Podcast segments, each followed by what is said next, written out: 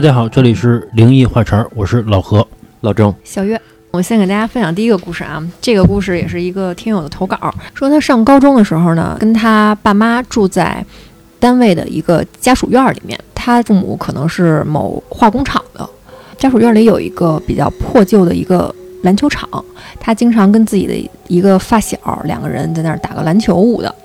说有一天啊，打完篮球了，然后身上出了好多汗，大夏天的也特别渴。想着呀，说咱上那个小卖部买瓶水喝吧。然后从这个篮球场出来的时候呢，经过一个常年不用的水龙头，这个水水龙头就在篮球场的边儿上。之前他们也想着说，这个水龙头要是能使，咱这个过去洗把脸、落落汗，或者说男孩也没那么讲究，那个岁数直接直接把嘴冲过去就喝点自来水儿。嗯。但是呢，这个水龙头废弃了很久了，哎，他们也就没法使。然后那天在经过这个水龙头的时候，跟他打球的那个发小，就是鬼使神差的就过去拧了拧，然后一拧啊，发现，哎，我操，里边有水。那他当时那个发小觉得特别渴，也就没顾忌什么脏不脏的，就过去就是把嘴凑过去，然后就喝了两口。他一看这个，那好家伙，这个救命的甘泉呀！他说：“那你喝完了，我也喝点呗。”他也要去喝这个水，刚把这个嘴凑过去的时候，就听见他妈在篮球场外边喊他，跟他说：“别喝生水，回家有绿豆汤。”然后他动作就停了嘛，扭脸一看，想跟他妈打一招呼，然后一回头发现没有他妈。嗯，他说：“我操，不是幻听啊！我觉得我妈的声音我还不知道吗？我听的就是很真切，就在我后边响的。然后有了这个声儿，不让他喝这水之后，他一想说：我操，要不算了，回头我再窜稀。那个我还是回家看看有没有绿豆汤吧。嗯，结果呢，回家一看，发现他妈正做饭呢。然后他就问他妈说：您刚才经过这个篮球场的时候，怎么走那么快呀？我回头想跟您打个招呼，都没看见你。他妈说：我已经回来俩钟头了。”我没从篮球场那儿走啊，嗯，然后他当时愣了一下，但是也没有深究这个事儿，然后上厨房揭开锅一看呀，还真有一锅绿豆汤，他就想那可能就是我听错了吧，然后就把绿豆汤给喝了。喝完之后呢，又过了两天，又想约他这个发小打篮球去。然后正要去这个发小他们家的时候呢，碰见其他的同学了，然后聊起来了，说那个今天下午我跟谁谁谁打篮球，你们去不去？然后他那帮发小就惊了，说你竟然不知道吗？他说知道是什么呀？他的那个同学说说谁谁谁昨天晚上在医院死了，然后他一愣，说怎么就死了？他的同学跟他说说那天你们两个打完球之后，他不是喝水管子里的水了吗？当天晚上就觉得肚子疼，然后吐白沫，这个家里面就赶紧给送医院去了，在医院住了两天没抢救过来就死了。说是因为什么？说那天他们化工厂那个管子破裂了，有毒的那个水直接顺着这个管道流到那个水龙头里面了。哦，他就吓了一身冷汗嘛。说当时如果不是有他妈的声音阻止了他，他就跟他那个发小一样死了呀。啊，这是。潜意识里边救了他，不知道是母爱还是真正的守护神救了他。对，你想想，如果不是他妈的声音，也许他不听。对，对吧？有可能，比如说一听邻居、街坊什么的跟他说，他说你管我呢。对对对。哎，我问一下小月，就是我们男孩啊，顺着这个水龙头开始喝水，尤其是不会，女孩不会吗？从来不会。是因为你们那会儿开始痛经了，觉得不能这么喝凉水吗？还是什么原因？不是生水有味儿啊。但是没有水喝会更难受啊。你干嘛要让自己没有水喝呀？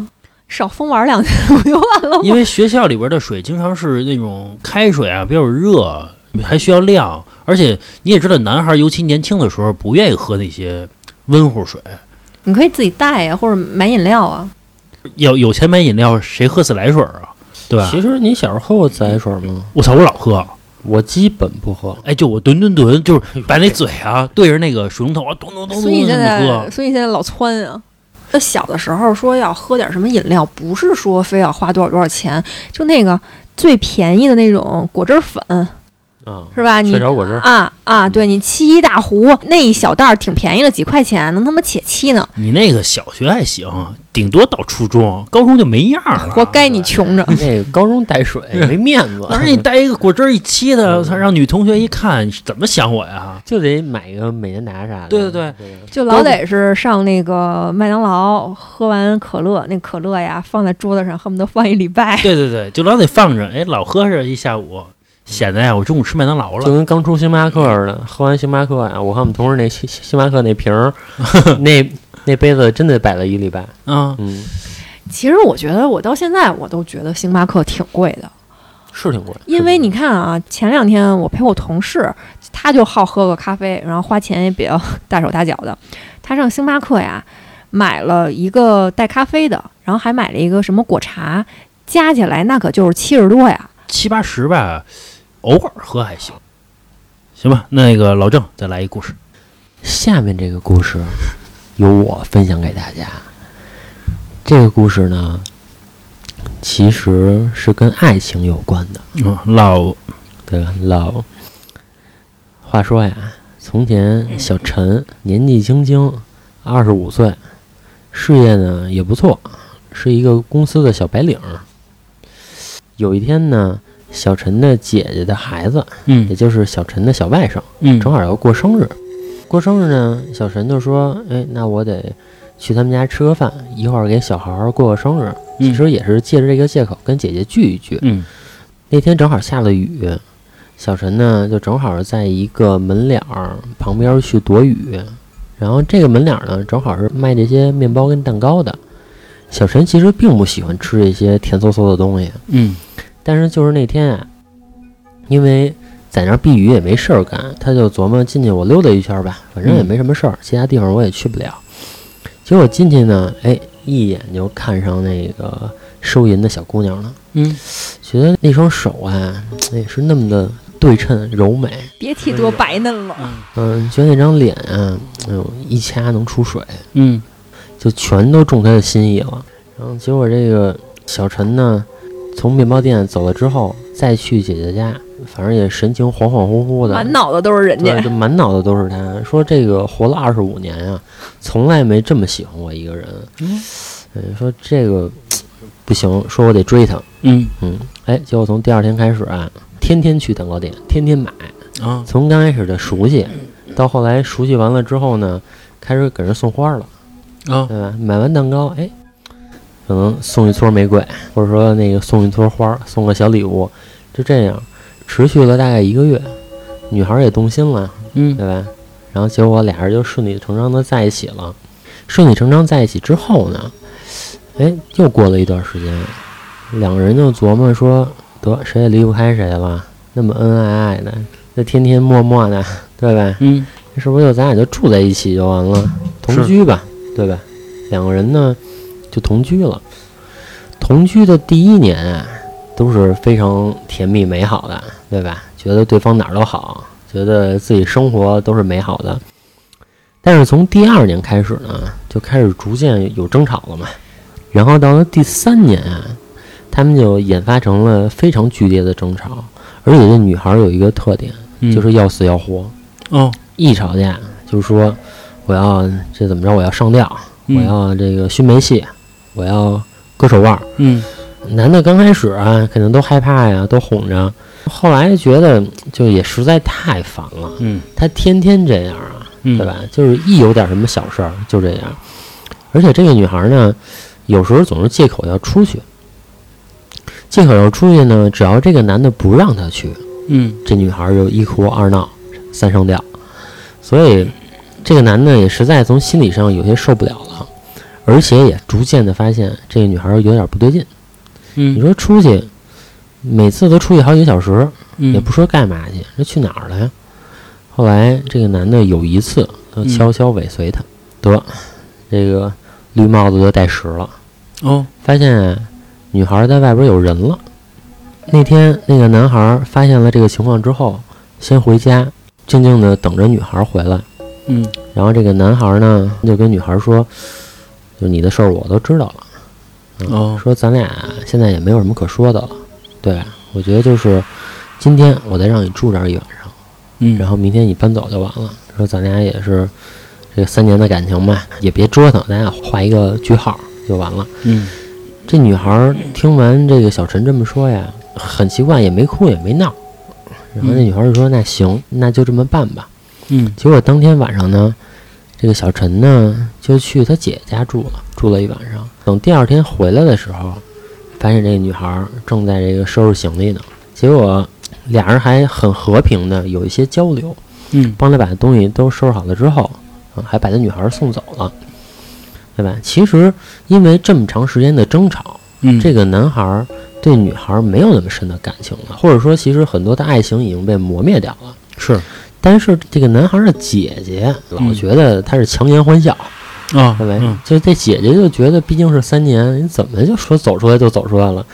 但其实姐姐不了解男人，嗯 是，对吧？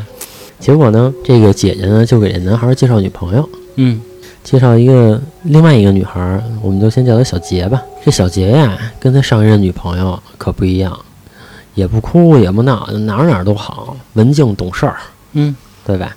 小陈一看说：“哎，这女孩这么好啊，那我马上感觉自己要坠入爱河了。嗯嗯，觉得这个自己的希望之光就是她了。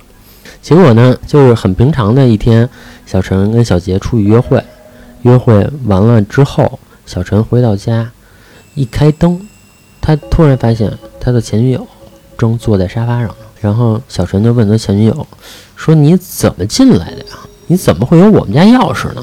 咱俩都分开这么久了，对吧？”然后他的前女友就说呢：“说我原来其实偷偷留了一把，说我现在真的是特别惨。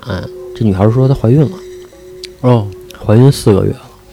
这个女孩呢，她跟她后来出轨那个对象说了这个事儿，出轨对象说：“那我哪知道是谁的呀？嗯是你跟那个男的呢，还是跟我的？这个时间都差不多呀。”那个男的说接受不了，就给她轰出来了。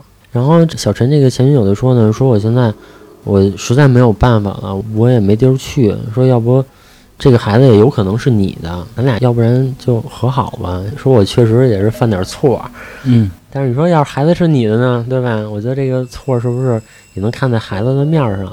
咱俩就直接结婚领证吧，就我也不再有其他心思了。嗯，但是小陈刚刚坠入爱河呀，是对？吧？这能容得下他？然后小陈就说呢，就过去的事儿就已经过去了，嗯对吧？就你不要再这样了。就我现在过得也挺好的，就你现在赶紧走，是对吧？就你去哪儿，这已经是你的事儿了，也不是我无情，因为我们已经分开这么久了。然后他的前女友就急了，就反正一下就从那种撕心裂肺的那种哀求，就是说，就你能不能看在孩子的面上，说你要是这样的话，我现在就死给你看。啊，他还急，嗯，然后这男的说呢，说你一直要死要活的，嗯说你啊要是死啊，说我建议你啊，要不你找根绳直接上吊完了，然后你上吊的时候啊，再放点音乐，嗯，对吧？放点那些悲伤的音乐，哎，这样死的还比较凄凉。然后其实这个男的就笃定了他不会有事儿的，是对，因为这么多次一直是这个女孩在闹。从前这个女孩说要死要活的时候，她眼神里其实是有一丝倔强的，是，但是她这一次从她前女友的眼神里看到了一丝绝望。但是小陈其实也没有太多想，因为他现在心里有别人了嘛，嗯嗯对吧？肯定也没有办法再跟他怎么样了。这时候他前女友就说：“行，说你既然想让我死，我就死给你看。”结果呢，当天晚上，小陈以为经过他前女友这么一闹，可能今天晚上也睡不好了。哎，但是没想到啊，一沾床就睡着了。嗯是嗯，非常出色哈。是，然后睡着的时候呢，他就隐约的听见这个有人敲他门，嗯就咚咚咚这种声音。然后小陈就迷迷糊糊的起来，说：“这个大夜里的谁敲我门啊？”结果小陈就走到门那块儿，把门打开，他发现他前女友正面直冲着他，吊死他的面前了。我操，嗯，然后这个之后的故事啊，后来在网上没有找到，据说还有下集。我要是找到了，再分享给大家。其实这不是一个灵异故事，而是一个为情所困的一个女人的故事。对，这其实就是一个爱情故事。但是你想，如果你一开门看到一个女人是，面对着你吊死在你面前，其实这个会对你产生非常大的心理阴影。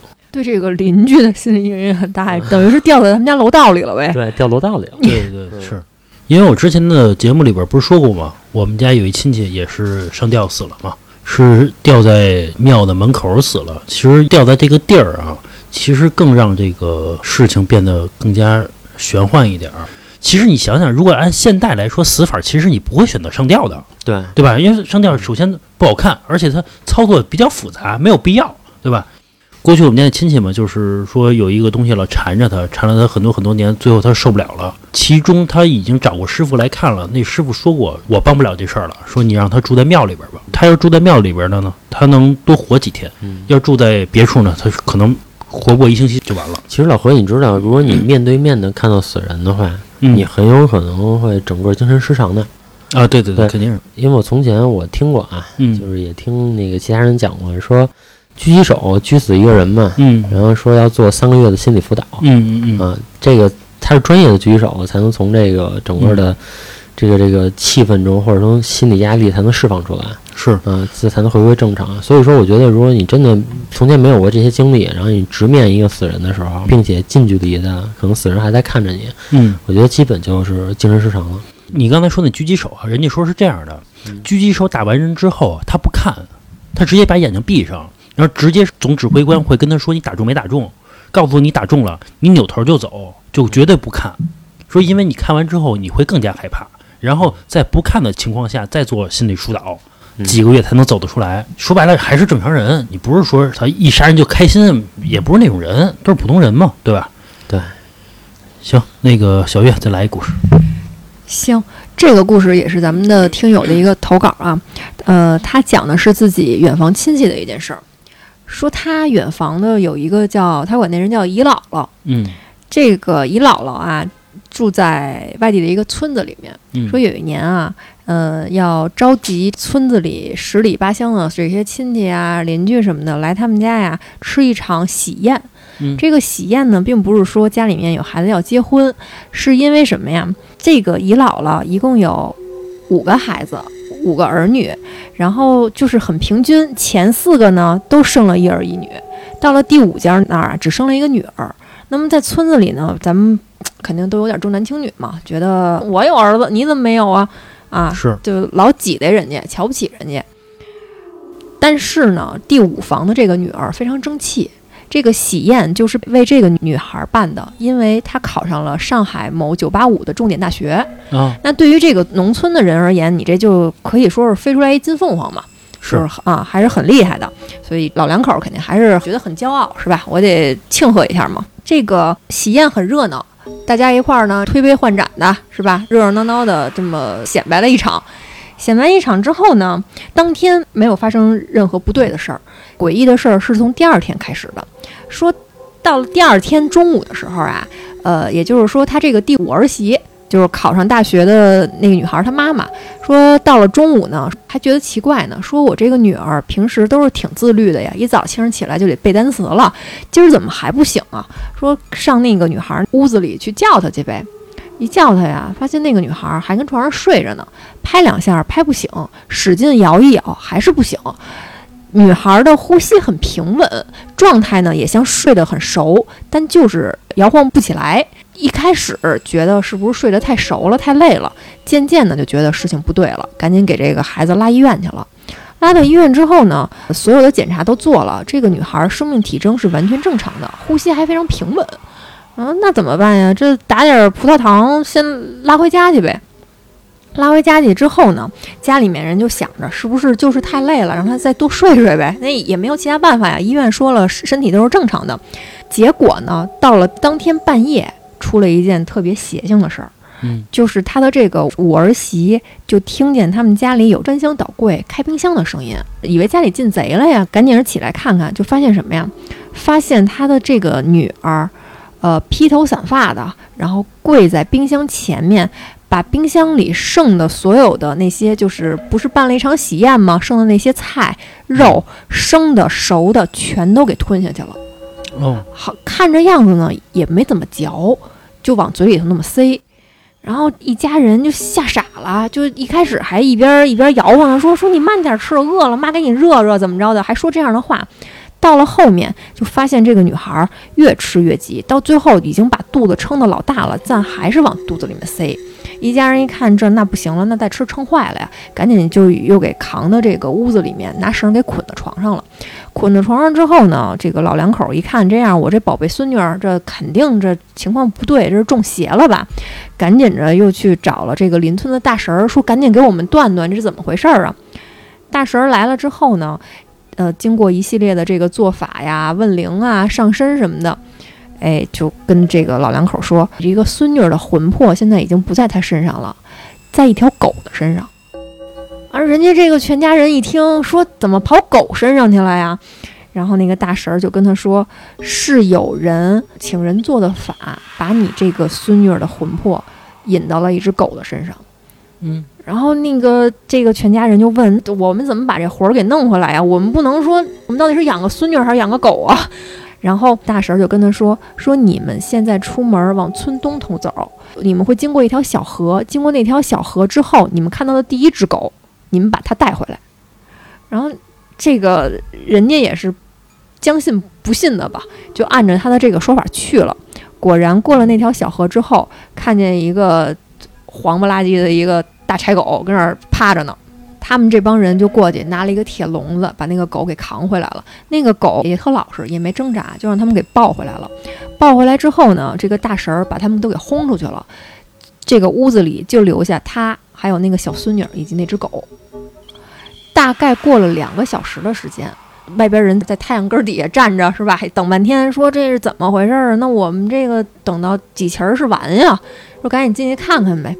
说这个开门一看呀，就发现那个大神儿跪在桌子前面，用一个反正很虔诚的姿势就在那儿跪着，然后头深深的就埋下去，是一个磕头的姿势嘛。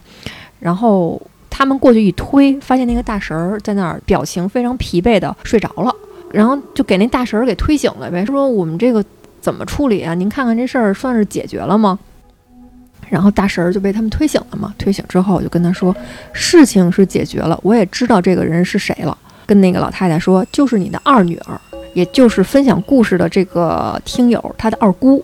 然后这个老两口就是气势汹汹的就冲到自己二女儿家里了，就质问她为什么要这么做。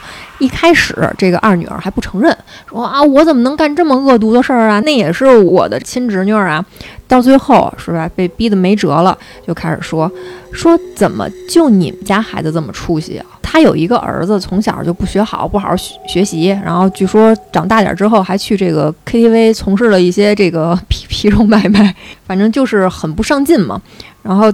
虽然到最后也没有承认这件事儿是他干的，但是从这个言辞话语中表达了这个很深的嫉妒之情。然后这个老两口就说嘛：“说从此以后我就跟你这个闺女啊断绝一切往来，我们不用你养，我们的财产你一分也别想要。”经过这件事儿之后呢，考上大学的这个女孩慢慢的身体就复原了嘛。过了大概几个月的时间，哎，就这个二姑的这个儿子就出车祸死了。他就分享了这么一件事儿。这个亲戚之间互相攀比的事儿，我从小就一直在经历着。尤其我跟我表哥还有我表姐是前后差一岁嘛，所以呢，我们从小就比学习。家长还得跟你说不要跟别人比 啊啊啊！但是呢，我也不知道咱们这代的家长是不是都有这个习惯啊，要求偷着学。呃，学习完了之后跟人说，说我一下午都没学啊。要求是偷着学，这样呢能超过你身边的人了。我跟老郑约好五点去玩去，然后呢，我下午一点到五点呢，我一直在学习，然后我们俩五点接着出去玩去了。我跟老郑说：“你下午干嘛来的？”老郑说：“我玩电脑呢。”我说：“我也一直玩电脑呢。”兄弟，你在创作吗？真的，就你好好学，都学成这样了，还还要偷着学？老何现在还跟我玩这招呢，就是因为我是一贯的说控制控制体重嘛，是吧？我可能在饮食方面相当。相对于严格一点，老何就不控制，然后经常就就指责我说你老偷着努力。我说我怎么偷着努力？我当着你的面我不吃，我背着你的面我也不吃，我怎么叫偷着努力呢？就在减肥这件事上啊，他就老是这么跟我说。可能也从小是一直经历着这亲戚之间的互相攀比。你想想，我跟我表哥表姐是岁数相仿，那我爸我妈和我的姑姑大爷什么的也岁数也差不多相仿，所以他们之间呢比工作，我孩子呢就比学习，从小就这么来攀比。就是嗯人类的这个感情其实是特别微妙的，嗯不管是朋友还是亲戚，我们嗯总结一个词儿叫亲朋好友嘛，嗯这个感情是非常微妙的。不知道你们听没听过一句话叫“很怕兄弟过得苦，更怕兄弟开路虎”，就是大家最好都处在一个非常平均，你比我稍好一点，我挣两万，你挣两万五，对吧？或者顶天儿了，你挣三万，大家还是处于一个脱贫的一个状态，对是吧？比如我们家有多少存款，你们家比我多一点儿或者少一点儿，都很平均。但是有一天，老何要是挣两万，老郑要是一个月挣十万，我跟你说，老何夜里就睡不着了。我相信老何是睡不着的，但其实我啊，我是真的希望，就是我可能身边为数不多的人，我真的希望他们就是如果发展不错的话，我我真开心。你看，比如说，是，那是因为你身边没有发展没有那是因为有混得好的，可以拉他一把，你看那个前一阵儿对吧？就我们的我老朋友老杨，对吧？啊，是。然后他说的特别好，我我真特开心，就是那一瞬间，是。因为你觉得 你你后半生的生计你有着落了，啊。你太势利，这么想的太势利。行，那我再分享一个啊，嗯，这个故事呢跟电梯有关。嗯。这话说呀，这个小明三十二岁才新婚啊，虽嗯然也算是晚婚了，但是呢，其实找了一个不错的媳妇儿，嗯。比较幸福。正是因为呢，就是在感情生活上不错嘛，然后也促使他工作当中会更加努力，那么加班儿就成了家常便饭了。加了一段时间班之后呢，哎，买房了，嗯嗯。不错，看着一新小区，然后直接买了一个两室一厅，两口子呢，哎，生活就更有冲劲儿干劲儿了嘛，对吧？但是呢，这个小明呢，就是老加班儿，回来老晚。有一次啊，小明在回家的时候，大概是夜里一两点了。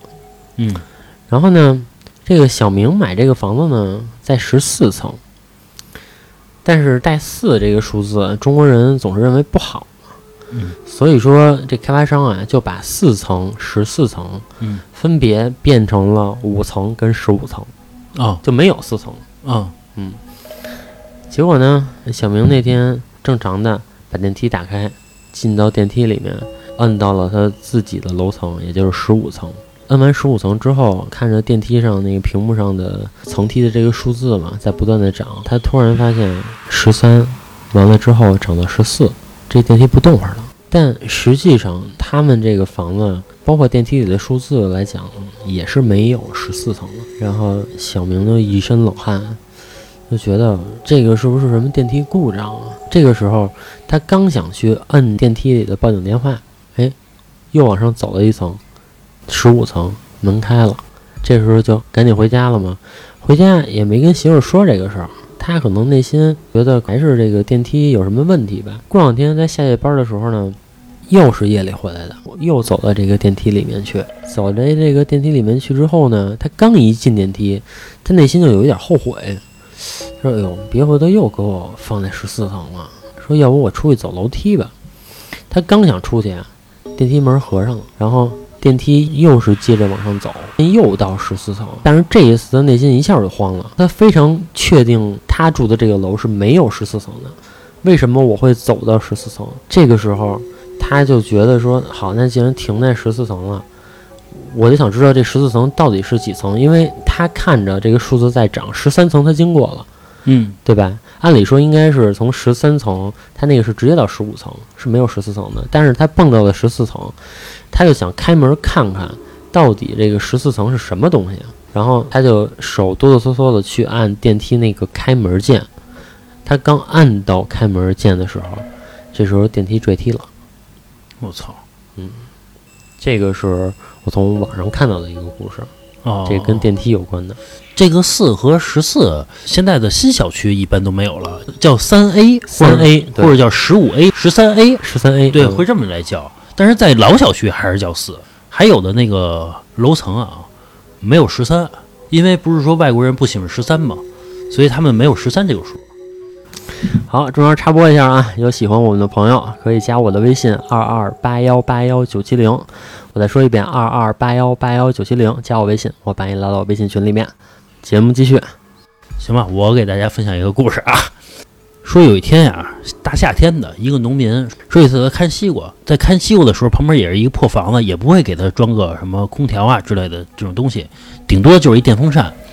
他在屋里边待的时间太长呢，他就觉得太热了，太闷了，他干脆呢拿一个凉席儿啊铺在地上，他就在那块儿躺着，慢慢的呢他就睡着了。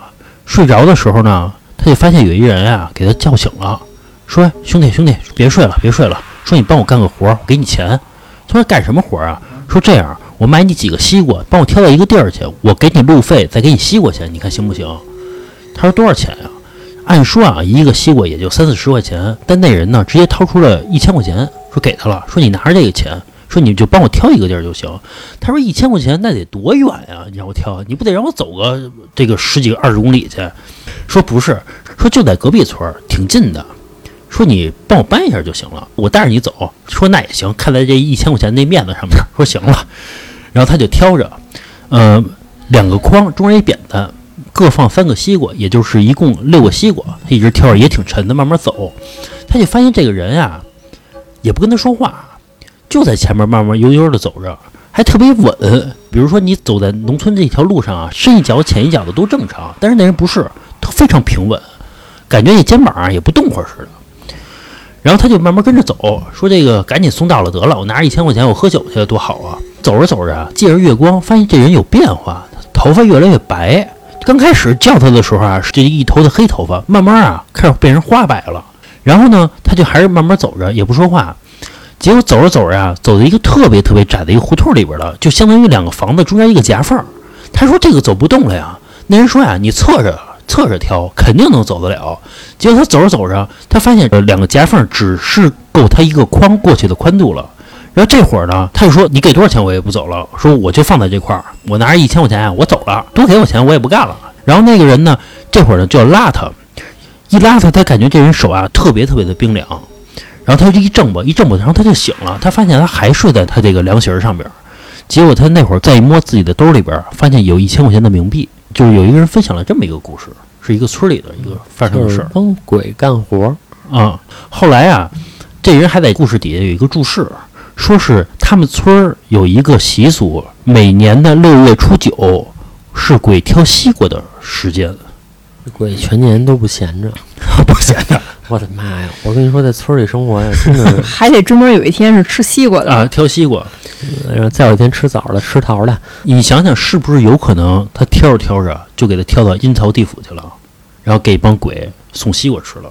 嗯，有可能那一千块钱啊，还得还给那鬼，合着那鬼啊一分钱没花，还落一人，还落几个西瓜。你分享的这个故事，我听过一个类似的，也是跟西瓜有关。嗯这人啊，半夜啊、看西瓜，嗯也是躺在一个席子上，嗯夜里凉快儿的，小风吹着，挺舒服。嗯躺着躺着呢，迷迷糊糊的睡着了，拿这个草帽啊盖着脸，哎，挺舒服。睡着睡着呢，就忽然隐约觉得呀，有人拿手葫芦他后背，手呢凉飕的，还特温柔，感觉特软和。这觉得我操，这个挺这挺得，就特别温柔、特别慢的葫芦的后背。他就一边这个朦朦胧胧的享受着这个感觉，一边呢又睡过去了。等到再醒的时候呢，天已经快大亮了。然后说，那我大夏天的嘛，也睡一宿觉，也出一身汗。说我呀，回家冲个澡去吧。拿着他这帽子，拿着他这席子，就往家走。到家之后呢，刚从这个水缸里舀了这么一舀的水，说往身上泼一下，这么一泼呀，一下就窜起来了。为什么？说觉得这个后背撕心裂肺的疼，然后赶紧喊他媳妇儿说：“你看看，过来看看我这后背怎么了？”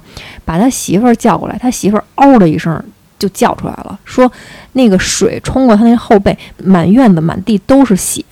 然后他媳妇儿说：“我操，你这后背这是怎么啦？你这是让谁给砍了吗？”说他后背全是那种就是特别特别深的血道子，有那么几道子都已经能看见那个白色的筋膜了，嗯就是可想而知有多深嘛。然后赶紧着拉到医院去，说让大夫给瞅瞅，给缝缝。趴在床上，大夫给他缝针，缝着缝着就说：“说你这是让熊掌给拍了吗？这是什么东西啊？”说这件事儿也是成了他们当地村子里一个未解之谜。打那之后呢，看西瓜呀，也没人夜里在地里看了。啊啊！你听那个新闻，头两年有一故事，说有一个不知道是不是看西瓜的啊，反正也是看地里一大爷晚上睡觉呢，让一小伙子给强奸了。强奸完了之后呢，然后一大爷报警了，警察逮着这小伙子说：“你怎么想的呀？”那小伙子说呀：“说我逮着一大爷逮了好几个月了，我就想睡他。”就 这么一事儿，真实发生的啊，真事儿。行吧，咱们那个说回来啊，继续灵异故事，小月再分享一个。行，我接下来给大家分享一个跟这个小动物有关的故事。嗯，他讲的是自己前几年的一件亲身经历。呃，说分享这个故事这大哥呀，其实有点像咱们老一辈儿的上了岁数的老头老太太，对于这种什么野猫野狗，是吧？嗯、都是属于一种比较厌恶的这个状态。有时候看见呀，还想过去踢一脚。嗯说有一天他也是这么干的，说他下班回家，他们那个小区比较老，然后这个就正好看见有一只猫啊，有一只就是全黑的一只猫，在他们这个小区的这个花坛里睡得四仰八叉的。他当时可能也是上班受了点委屈，不太高兴，过去咚就照着那猫踢了一脚。踢了一脚之后呢，给那猫啊吓一跳，就窜起来了嘛。窜起来之后呢，那猫也不跑，就蹲在那个土里边。你想，大夜里的那猫的眼睛又特亮，然后在这月光底下呀、就那么直勾勾地盯着它。然后他当时就是可能也是骂了一句，然后然后那意思就是跟他们这儿挡着道，挺碍事儿的，然后他就走了。走了之后呢，自打那天起，他发现啊，他老能碰见这猫。有时候早上起来就发现那个猫可能跟那个石台上就就是挺很悠闲的舔爪子，一边舔爪子呢，一边就瞅着它，所有的动作都非常缓慢，但是看见它一点都不害怕。然后要不然呢，就是比如说晚上下班的时候，哎，又发现那个猫就跟那儿蹲着呢，蹲着呢，就是老是那么直勾勾的盯着它。次数久了之后呢，他觉得他也想跟那个物业说一下，说咱们这个小区的野猫太多了，要不是你弄点耗子药毒死他们吧。然后人家物业一听这个，说那我们这个不能管呀，说要不然我弄个什么笼子，把这个野猫什么逮一逮呗，送到宠物医院去，或者怎么样的。然后在他们这个小区里还进行了一场抓捕流浪猫的这个活动，嗯然后把一些这个猫都给抓走了，轰走了。但是呢，他还是时不常的能碰见那只纯黑的猫。说有一天，他到这个地库要开车出去，下了电梯之后，就发现那个猫坐在他的车顶上。本来他就讨厌猫，然后让这个小区物业赶了一次了。这个猫现在竟然还跟他车上坐着，你再把我车给划了，是吧？肯定就特生气嘛。然后过去又是一下就把那猫就给扫地上了，说拿笤帚什么的给它弄地上了。弄地下之后呢，那个猫啊还是不跑，然后就就坐在他车边上就看着他。这大哥也脾气也暴，说你不跑是吧？我开车压死你。然后开车一拐这方向盘就要走，走的时候呢，果然就听见后边嗷的一声。他当时心里还觉得挺得意的，你看我是不是这猫是不是让我压死了？你不跑是吧？行，那那你看有报应了吧？经过这件事儿之后，当天晚上他就开始做梦，他梦见他在这个卧室睡觉，然后有一个穿着纯黑色中山装的一个男的，在他的厕所里面梳头，就是很慢悠的把这个头发啊，本来这个男人的头发可能可能也不长，梳两下就梳顺了嘛，非常讲究，非常慢悠的用一把梳子把自己的头发梳得非常非常顺，动作很缓慢，就在那儿梳。这是第一天。到了第二天呢，又做了同样的梦。这回这个男人梳完头，走进了他的卧室，站在他的电脑桌边上，就那么站着。到了第三天，他又梦到了这个人。这个人开始从这个电脑边上走到了他的床前，低着头，大概脸跟他的脸也就隔着一厘米，就这样的距离就盯着他。然后经过这件事之后，连着三天晚上睡也睡不好，精神状态也变得特别不好。然后有一天他出门的时候，就让车给撞了。这个车撞他撞的也很诡异，是从他的这个左脚慢悠的就碾过去了。碾过去之后呢，他的这个脚粉碎性骨折嘛，然后到这个医院打石膏也好啊，怎么样也好，反正度过了就是很痛苦的这个三个月。后来他把这件事儿跟他的朋友一聊，他朋友就说说你当时你肯定是撵着那个猫的脚了，嗯，就是这么分析是对的。啊，他他的朋友就跟他说，就是你在碰到这种事儿的时候，你即使不喜欢它，你可你可以绕着它走，你不要伤害它。是是，而且你不觉得这个猫确实很邪性吗？嗯，他就分享了这么一件事儿。其实我要是那大哥啊，咱不说喜不喜欢猫啊，我就把猫给养起来了，这么有缘分，对吧？我踹你一脚，你还这么天天跟着我，也可能不是跟着他，就是因为你对我不敬，我就想我就伺机报复你呗。呃，也有可能是。行，小月来最后一个故事。行，我最后再给大家分享一个啊，呃，也是一个听友投稿，这件事儿反正发生了这么多年，他依然没有办法得到一个合理的解释。他说，大概在六七年前那段时间呢，呃，因为他快结婚了，想着呢跟他的女朋友要拍婚纱照，因为他吧，他这人啊比较胖，大概一米八的个子呢，体重两百斤。他女朋友那意思就是说，咱好歹呀，说稍微减一减，不用说斤数掉多少，咱起码可以让这个肉啊更紧致一些，拍婚纱照也好看嘛。他说行呗，但是呢，他就想我报一个健身房，我也不见得能这个坚持下去，那怎么办呢？我这个体重太大了，我跑步啊又挺不舒服的。那那要不这样，我买一个好点的自行车，我夜里骑自行车去呗。因为咱们北京的这个交通比较拥堵嘛，嗯，但他骑自行车就理所当然的得选一个相对晚一点的时间，所以大概是在有一天夜里差不多一两点的时候，哎，这个大哥拾到他的这个装备出去夜骑去了，骑自行车去了，特意找了一个偏僻点的道儿，他怕别到时候碰见车、碰见人什么的，我还得躲着他们。找了一个偏僻点的地儿，在那儿骑车。路上啊，那天也确实没什么人，自己戴着耳机是吧，听着歌，骑着车，小风凉飕的吹着，还挺高兴。骑着骑着呢，他就发现前面大概距离一百米的地方有一个穿着黑衣服、黑裤子，并且这个人走路的姿势很奇怪，他的左手跟他的右腿是残疾，所以走路的时候呢一拐一拐的，但是移动的速度非常非常快。他当时就想，这夜里这是什么呀？这这大哥也是出来跑步还是怎么着？是是碰见残疾人出来跑步了吗？他当时还有这样的一个想法，因为他为了减肥，所以骑车的速度也比较快。骑着骑着，很快就追上那个人了。在追上他的一瞬间，跟他擦肩而过的时候，他特意回头看了一眼那个人。他发现那个人是惨白的一张脸，细眉细眼。并且这个眼睛的瞳孔非常非常非常小，也就是这个眼白非常大，结合他的这个形容，其实就跟纸人长得一模一样。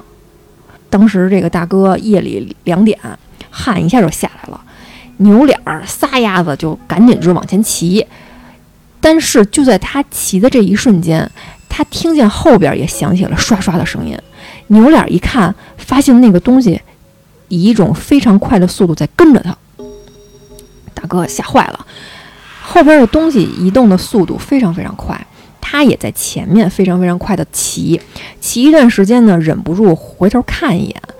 等到他回过几次头，第三次再回头去看那个东西的时候，他发现那个东西离他越来越近，但是一瘸一拐啊，还是那个动作。就在他回头的那一瞬间，他发现那张脸是他自己的脸。